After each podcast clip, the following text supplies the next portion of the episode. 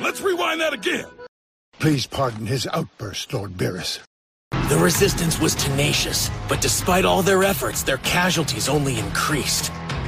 The one and only mistake among all divine creations. That is what mortals are. And this mistake is egregious.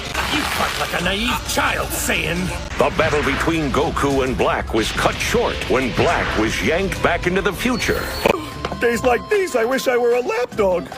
Hey, Mom, how's it coming along? I know I should watch my waistline, but it's so good. That's very naughty, Pan. You know better than that. Oh, Milky in the facey.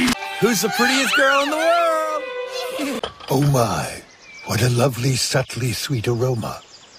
What sense does it make for us to protect these flawed beings when they persistently repeat the same tragic mistakes?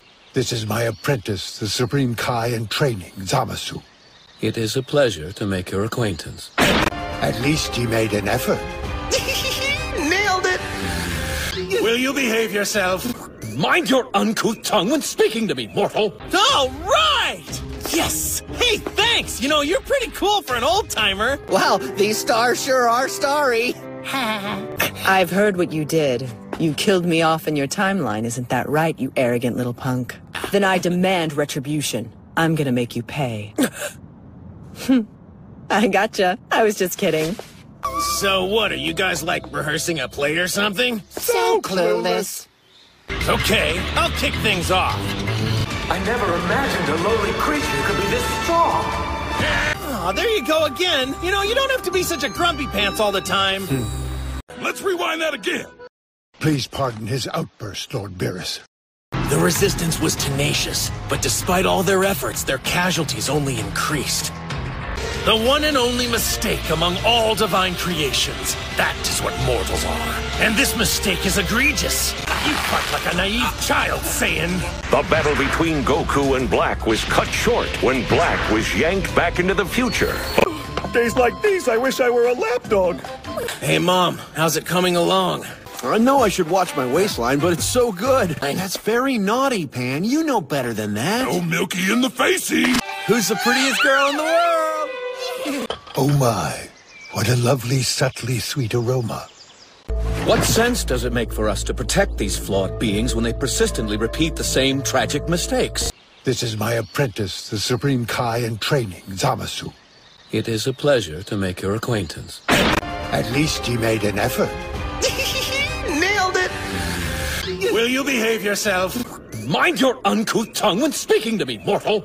All right! Yes! Hey, thanks! You know, you're pretty cool for an old timer. Wow, these stars sure are starry. I've heard what you did. You killed me off in your timeline, isn't that right, you arrogant little punk? Then I demand retribution. I'm gonna make you pay. Hmm. I gotcha. I was just kidding. So, what, are you guys like rehearsing a play or something? So clueless. Okay, I'll kick things off. I never imagined a lowly creature could be this strong. Aw, there you go again. You know, you don't have to be such a grumpy pants all the time. Hmm. Let's rewind that again. Please pardon his outburst, Lord Beerus. The resistance was tenacious, but despite all their efforts, their casualties only increased. The one and only mistake among all divine creations. That is what mortals are. And this mistake is egregious. You fight like a naive child, Saiyan. The battle between Goku and Black was cut short when Black was yanked back into the future. Days like these, I wish I were a lap dog. Hey, Mom, how's it coming along? I know I should watch my waistline, but it's so good. That's very naughty, Pan. You know better than that. Oh, Milky in the facey. Who's the prettiest girl in the world? Oh my, what a lovely, subtly sweet aroma.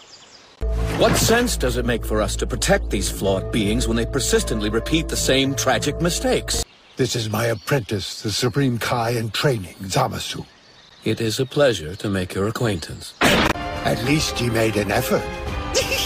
Nailed it! Will you behave yourself? Mind your uncouth tongue when speaking to me, mortal! All right! Yes! Hey, thanks! You know, you're pretty cool for an old timer. Wow, these stars sure are starry. I've heard what you did. You killed me off in your timeline, isn't that right, you arrogant little punk? Then I demand retribution. I'm gonna make you pay. Hmm. I gotcha. I was just kidding. So what, are you guys like rehearsing a play or something? So clueless. Okay, I'll kick things off. I never imagined a lowly creature could be this strong. Aw, there you go again. You know, you don't have to be such a grumpy pants all the time.